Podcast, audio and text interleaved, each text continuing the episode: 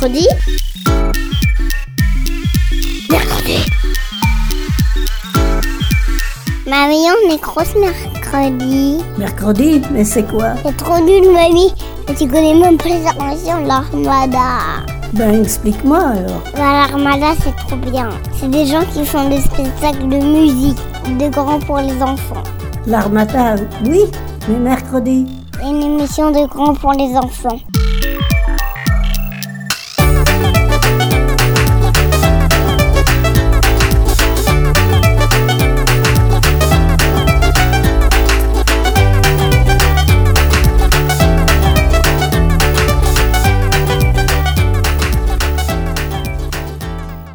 Bonjour à toutes et à tous, bienvenue dans Mercredi. Aujourd'hui, nous vous proposons une série de reportages sur la profession de cosmonaute.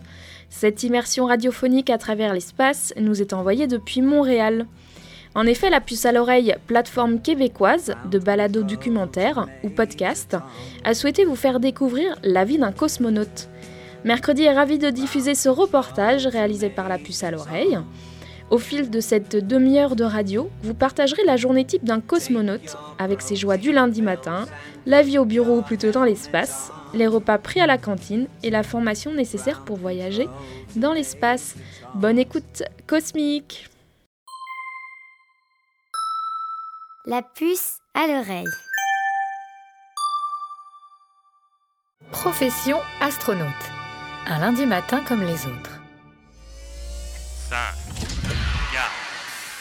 3, 2, 1, 0. Décollage. Ce lundi matin, trois cosmonautes, un russe, un français et une américaine, sont partis au travail. Comme tout le monde, me diras-tu. Oui, à ceci près qu'ils ne vont pas travailler dans un bureau du centre-ville, dans un grand magasin ou dans une usine, mais dans l'espace. Plus précisément, dans la Station spatiale internationale, un immense laboratoire cosmique situé à 400 km de la Terre. Et, pour se rendre au travail, nos trois amis ne peuvent pas utiliser leur vélo, prendre le métro ou marcher tranquillement avec leur café à la main. Ils en ont pour 48 heures de voyage en fusée. Le décollage de la fusée, qu'on appelle aussi un lanceur, est certainement la phase la plus fatigante pour les cosmonautes. L'accélération est tellement forte qu'elle crée une pression énorme qui les écrase au fond de leur siège. Imagine un poney qui s'assoirait sur ta poitrine et tu auras une petite idée de la sensation qu'ils éprouvent à ce moment-là. En fait, dans cette immense fusée de 45 mètres de haut, les cosmonautes n'occupent qu'une minuscule cabine située au quatrième étage. Les trois étages du dessous ne servent qu'à transporter les gigantesques moteurs pour la propulser. Un par un, ils se détachent pour tomber dans le vide au fur et à mesure que les réserves de carburant sont épuisées et que la capsule est enfin arrivée en orbite. Être en orbite, ça veut dire qu'on est situé sur une trajectoire en forme de cercle qui fait le tour d'une planète ou d'une étoile. Une fois qu'un objet est situé en orbite autour de la Terre, il est naturellement attiré par la force qu'elle dégage et tourne autour sans jamais s'arrêter. C'est le cas de tous les satellites que les hommes ont envoyés dans l'espace, et c'est aussi le cas de la Station spatiale internationale, qui tourne autour de la Terre depuis 20 ans. Oh, je commence à avoir envie de vomir. Maintenant que notre fusée est en orbite, il ne lui reste plus qu'à rejoindre la station. La fusée va devoir faire plusieurs fois le tour de la Terre pour atteindre la bonne vitesse et s'aligner exactement avec sa trajectoire. Hé les gars, attendez-moi J'arrive C'est seulement à partir de ce moment-là que nos trois astronautes peuvent enfin bouger. Ils ont des sacrées fourmis dans les jambes, car cela fait plusieurs heures qu'ils sont bloqués dans leur siège, sans pouvoir bouger d'un centimètre, ni même se gratter le dessous du pied ou aller aux toilettes. Ne le répète pas à leurs copains, mais je crois qu'ils sont obligés de porter des couches pendant le décollage. Ils vont passer le reste du voyage dans un espace à peine plus grand appelé la capsule orbitale, mais dans lequel ils peuvent au moins enlever leur combinaison et se tenir debout. On y trouve des réserves d'eau, de nourriture et un système de toilettes très basique. Après deux dodos, la station spatiale internationale est enfin en vue. Le spectacle vaut bien toutes ces galères. Quelle merveille Attention, ils ne sont plus qu'à quelques mètres. Il s'agit maintenant de s'accrocher à la station. Ce qui n'est pas si simple car elle se déplace tout de même à plus de 28 000 km/h. C'est 30 fois plus vite qu'un avion. Ça y est, la manœuvre est réussie. Ouf L'année dernière, les collègues avaient raté leur coup, ils ont dû faire trois tours de la Terre supplémentaires. Mais avant de pouvoir rentrer dans la station, les astronautes vont encore passer de longues heures à s'assurer que leur capsule est bien fixée et que l'air ne pourra pas s'infiltrer au moment de l'ouverture du sas. De l'autre côté de la porte, ils sont aidés par les scientifiques déjà à bord. Mot de passe. Mais, mais, mais ouvre Quand la porte s'ouvre enfin, c'est le soulagement général. Nous sommes mercredi après-midi, les trois cosmonautes sont arrivés au boulot et vont pouvoir prendre une pause café bien méritée. La puce à l'oreille.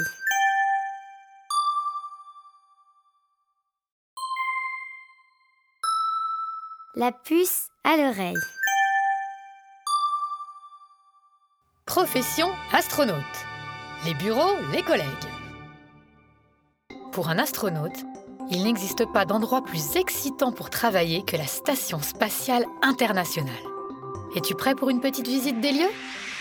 Bienvenue à bord de la plus grande structure jamais construite en orbite.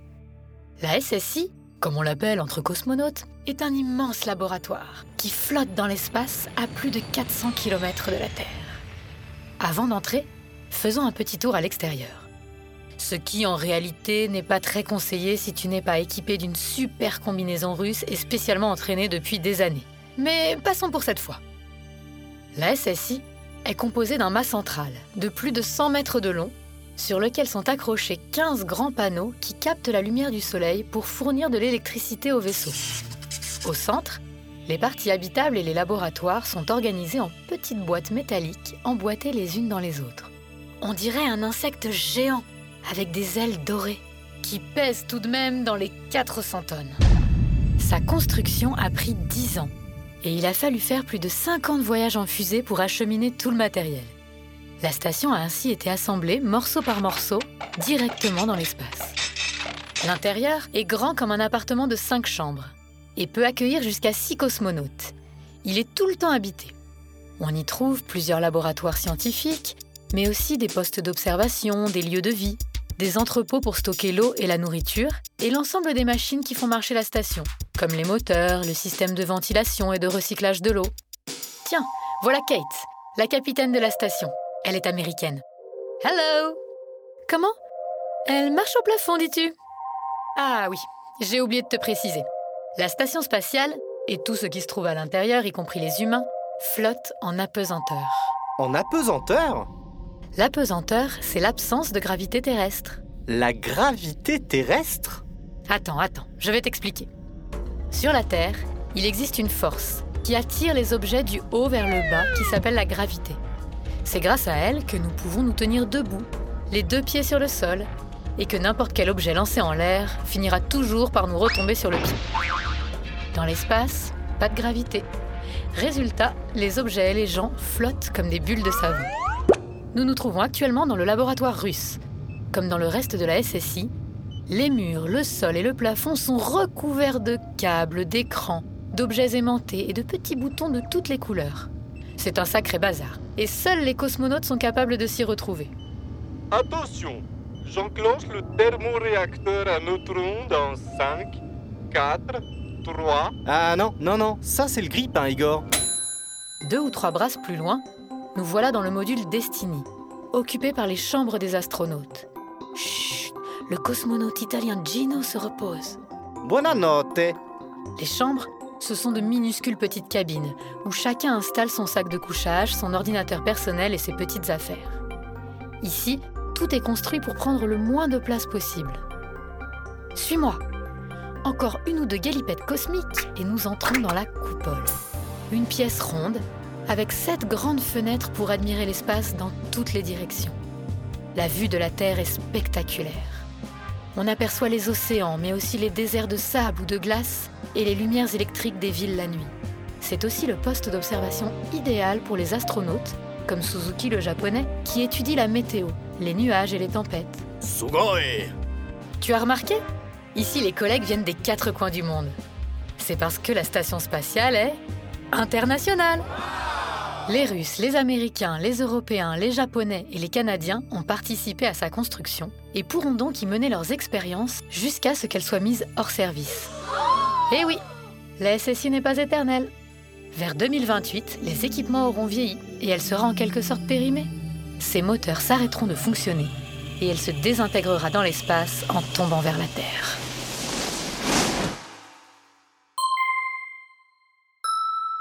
La puce à l'oreille.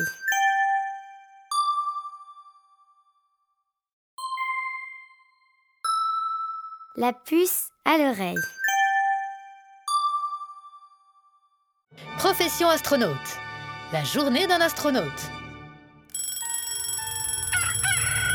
Le Soleil se lève pour la douzième fois de la journée à bord de la Station spatiale internationale.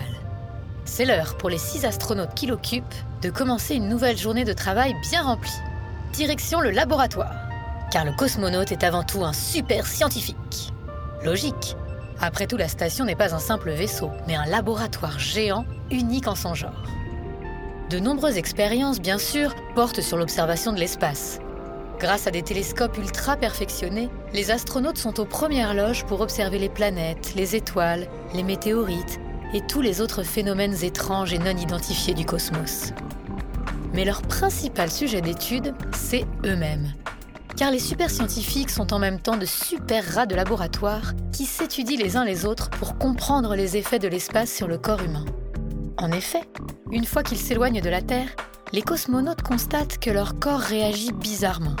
Certains ont la tête et les pieds qui gonflent, d'autres ont mal aux yeux et voient flou, d'autres encore ont les mains engourdies et perdent leurs réflexes.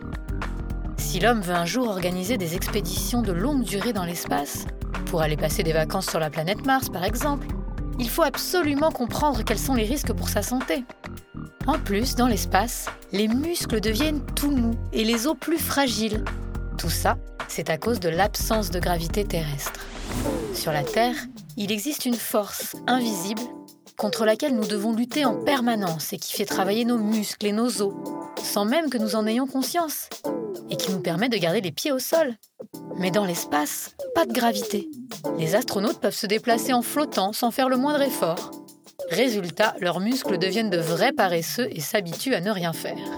Pour leur éviter de revenir sur Terre mous comme des flancs au caramel, ils doivent faire plus de deux heures de sport chaque jour. Après une matinée au labo, il est donc temps de se rendre à la salle de gym. Elle ressemble à une salle de gym normale, avec des tapis roulants et des vélos d'entraînement, qui sont tout de même équipés de sangles pour retenir nos super athlètes à leur machine. S'ils doivent se maintenir en pleine forme, c'est aussi pour assurer les missions à l'extérieur de la station. Et oui, régulièrement, les astronautes doivent enfiler leur combinaison spatiale, attraper leur caisse à outils cosmiques de super mécaniciens et sortir pour réparer la station ou y installer de nouveaux morceaux. Ces expéditions durent souvent plus de 6 heures et exigent une grande force physique et une concentration de tous les instants. Ouf, quel programme fatigant Nos astronautes ont bien mérité de prendre une pause. Sur leur temps personnel, les locataires de la station adorent communiquer avec les terriens. Depuis que la station est connectée à Internet, ils peuvent envoyer des emails à leur famille, mais aussi des vidéos de leurs expériences et de leur vie extraterrestre. Certains n'hésitent pas à faire de véritables shows en direct depuis l'espace, comme le Canadien Chris Hadfield qui a organisé un concert dans l'espace en direct, ou l'Américaine Sunita Williams qui a couru un marathon sur son tapis roulant à 400 km de la Terre, pendant que le véritable marathon de Boston avait lieu sur Terre. Ces cosmonautes sont vraiment des superstars. Oh Superstar ou pas, il est maintenant l'heure d'aller se coucher. Mais quelle heure est-il au juste? Voilà une question assez simple en apparence, à laquelle il est bien difficile de répondre à bord de la station. Sur Terre, l'heure du jour ou de la nuit dépend de la position de la Terre par rapport au Soleil. Mais la station spatiale, elle, fait plus de 15 fois le tour de la Terre en 24 heures. Et ses habitants voient donc le Soleil se lever plus de 15 fois par jour. Les astronautes sont donc obligés de faire semblant qu'il fait nuit, en mettant un masque sur leurs yeux, un pyjama bien douillet et des bouchons dans leurs oreilles, pour pouvoir enfin glisser dans le super sommeil. La puce à l'oreille.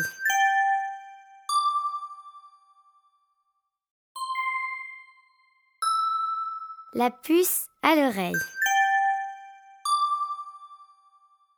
Profession astronaute. La cantine et les toilettes. Un astronaute ne peut pas rentrer chez lui tous les soirs. Le voyage est beaucoup trop long et coûte très cher. Sans compter qu'il faut plusieurs jours pour s'adapter aux étranges conditions de vie dans l'espace. La plupart d'entre eux s'installent donc pour des missions de six mois dans la Station spatiale internationale, la SSI, qui a été conçue pour qu'ils puissent travailler, mais aussi manger, dormir, se laver et aller aux toilettes, comme ils le feraient à la maison.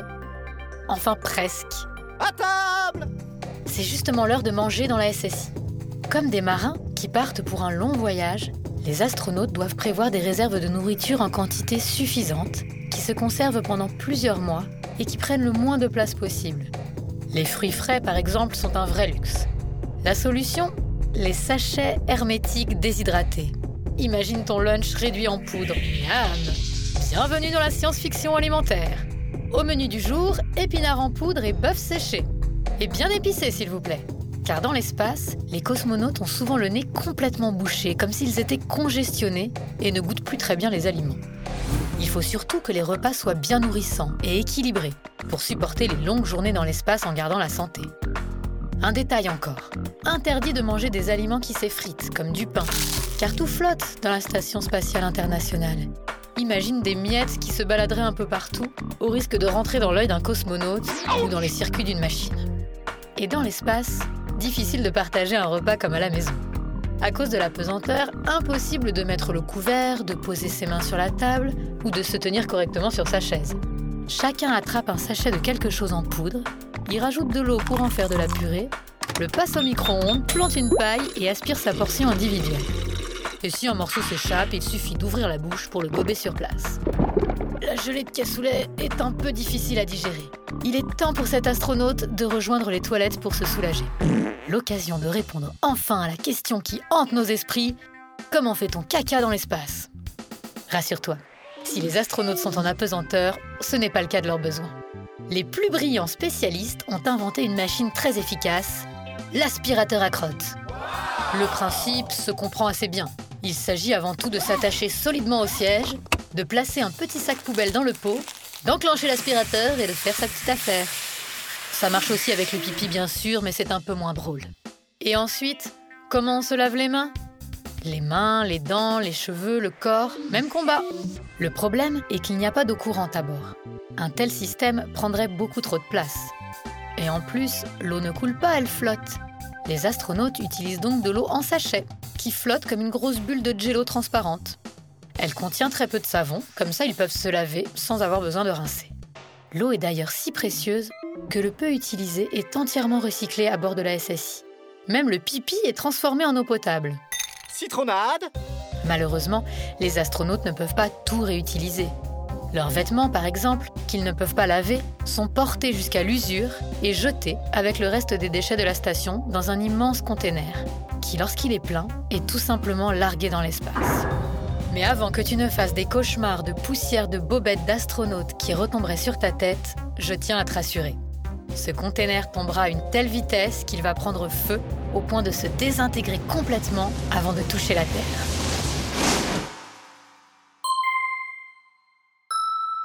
La puce à l'oreille.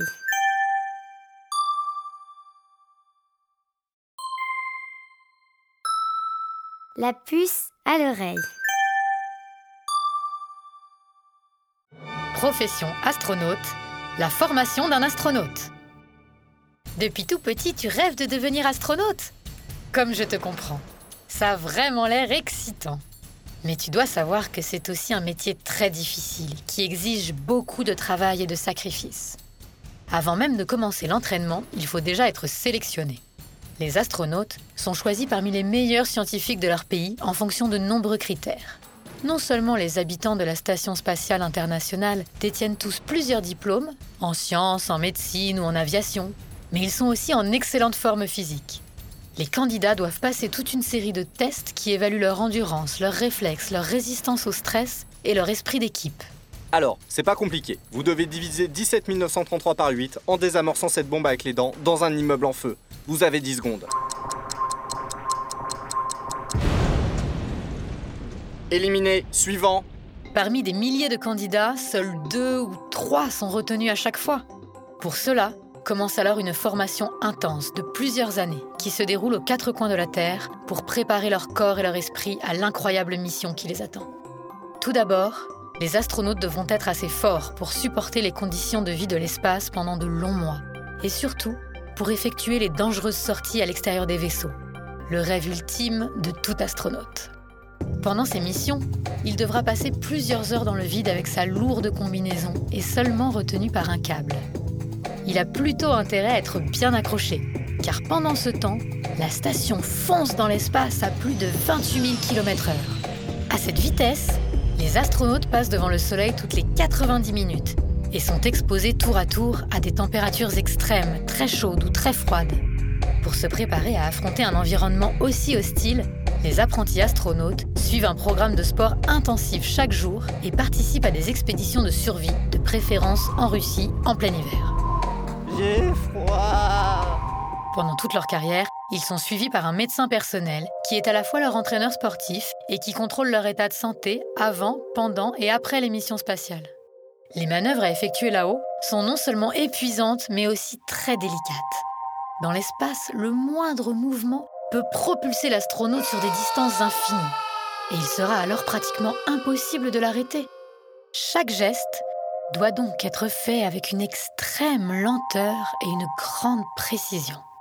Pour que tout se déroule comme prévu, les astronautes répètent les opérations qu'ils devront effectuer là-haut, presque mouvement par mouvement, comme pour la chorégraphie d'un spectacle de danse. Et 3 et 4 et clés de 12 et 5 et 6 et tournevis.